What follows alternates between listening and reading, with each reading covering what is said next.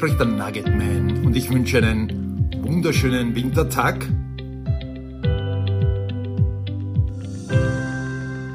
Heute soll es wieder mal um ein spannendes, spannendes Phänomen gehen. Und damit ist unser eigenes Gehirn gemeint. Unser Gehirn hat die fantastische Fähigkeit, uns zu schützen. Man könnte fast sagen, unser Gehirn behandelt uns in Stresssituationen so, wie man ein ungezogenes kleines Kind behandelt.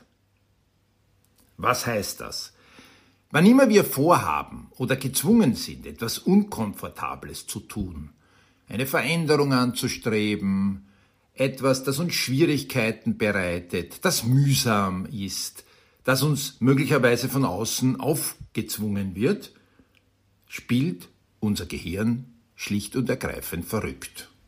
Es bockt. Es blockiert. Es kommt mit Ausreden. Es zwingt uns in endlose Frustrationsschleifen. Und jeder vernünftige Mensch stellt sich die Frage, weswegen kann ich da nicht einfach durch und kann Dinge, auch wenn sie mal unangenehm erscheinen, erledigen? Und dann ist mir was Faszinierendes passiert. Ein guter Freund von mir stand vor einer riesen, riesengroßen persönlichen Herausforderung. Und er ging einfach durch. Von außen betrachtet hat er es einfach gemacht. Und ich habe mir die Frage gestellt, wie um alles in der Welt kriegt er das so locker hin? Also habe ich ihn angesprochen. Ich habe gesagt, sag, stresst dich das nicht? Macht dich das nicht fertig? Das ist doch unglaublich mühsam. Daraufhin hat er gesagt, nein, ich sehe das überhaupt nicht so. So ist das Leben. Und soll ich dir was sagen? Ich habe noch immer alles geschafft. Ich versuche das einfach an mich herankommen zu lassen, dann mache ich's, beobachte mich dabei, irgendwie ist es fast wie ein Spiel und am Ende bin ich durch und ja, nicht alles ist optimal und dann habe ich ein bisschen was gelernt und eigentlich hat Spaß gemacht. So wie DKT. Du kommst immer am Start vorbei und es gibt 200. Spannend, oder? Der trickst einfach sein Hirn aus und sagt, das ist gar nicht wirklich, das ist gar nicht ernst, das ist ein Spiel. Warum tut unser Gehirn das? Ganz einfach. Gehirnforscher, Verhaltensforscher nennen das Negative Bias. Unser Gehirn will uns schlicht und ergreifend schützen. Es sieht immer Probleme. Es möchte nicht, dass Stress im System erzeugt wird. Und wenn Stress da ist, versucht es uns in irgendeiner Form ruhig zu stellen und zu sagen, mach einfach gar nichts, das ist eh sinnlos, das bringt nichts. Erspar dir das, du scheiterst ohnehin nur.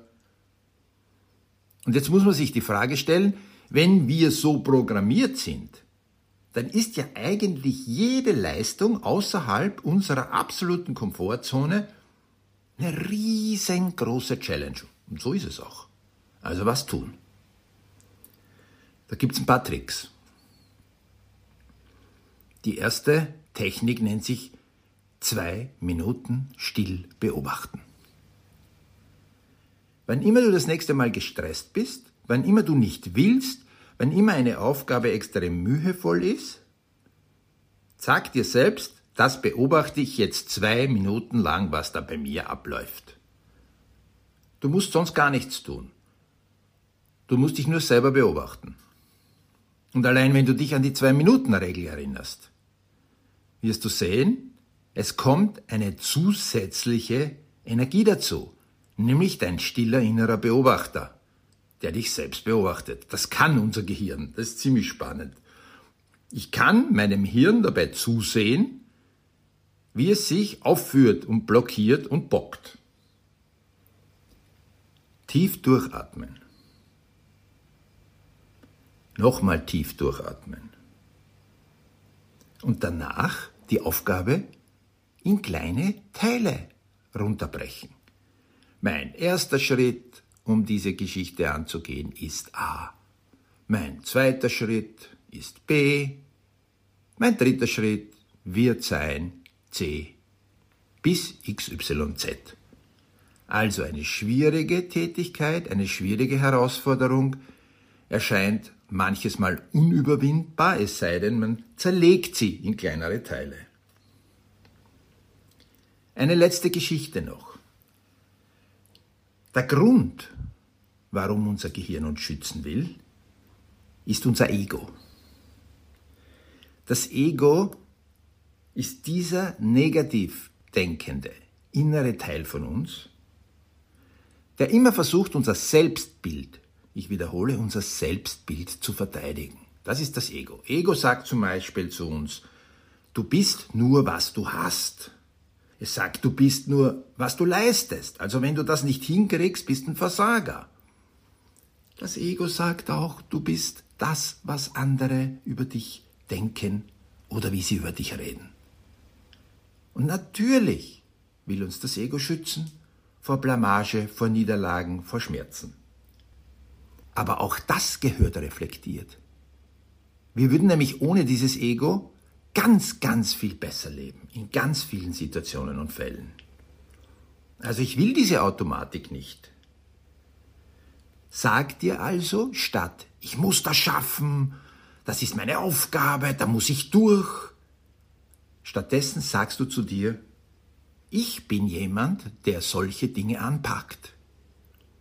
Ich bin jemand, der so etwas in der Regel schafft. So bin ich. Und irgendwann kapiert's das Ego. Und irgendwann sagt das Ego und versteht's, so sind wir. Er da draußen, sie da draußen und ich als das zugehörige Ego. Mir ist schon bewusst, dass das ein bisschen spooky klingt, für dich, wenn du dich mit diesen Themen noch nicht auseinandergesetzt hast. Aber sei doch mal ganz ehrlich zu dir. Erlebst du das nicht immer wieder, dass Veränderungen oder durch schwierige Situationen durchzugehen wahnsinnig herausfordernd sind? Also, geh mal los. Drei kleine Schritte. Erstens, grundsätzlich zwei Minuten Zeit nehmen. Zweitens, auf kleine Teile hinunterbrechen.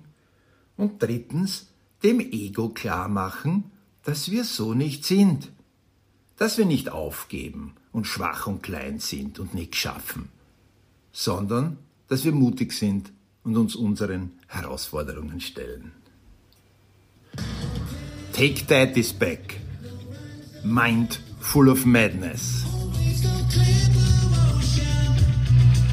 Just in place, we have a